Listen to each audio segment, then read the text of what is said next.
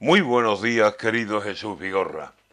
Perversos del español.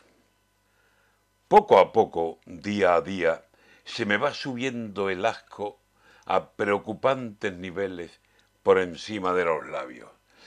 De modo que el español, la vieja lengua que hablamos, gana hablantes en el mundo a velocidad del rayo, que hay mucha gente que tiene muy buen gusto y quiere hablarlo, y precisamente aquí, en su casa, le dan palos y si lo oyen hablar le dicen, te estás callando.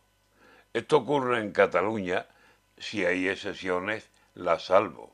Y ya mismo va a ocurrir, sépanlo, en el País Vasco.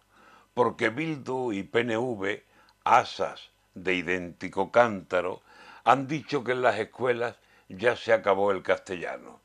Y el PSOE quien dice nones, esta propuesta ha aprobado.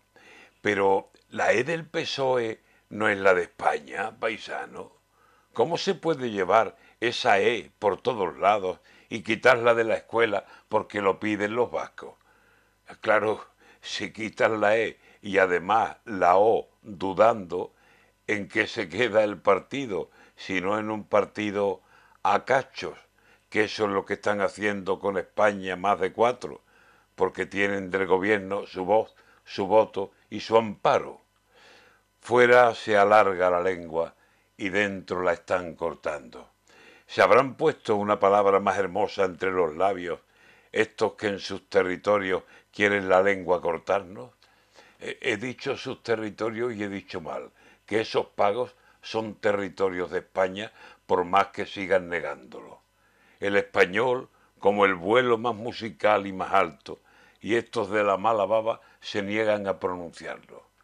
Yo quiero todas las lenguas aquí en mi lengua, sonando, el catalán, el gallego, el bable, el castúo, el vasco, y todos con el acento andaluz con el que hablo. Aquel que corta una lengua por el odio acumulado y se arranca ese sonido que es gran moneda de cambio, sepa el pobrecito mío que está la suya cortando.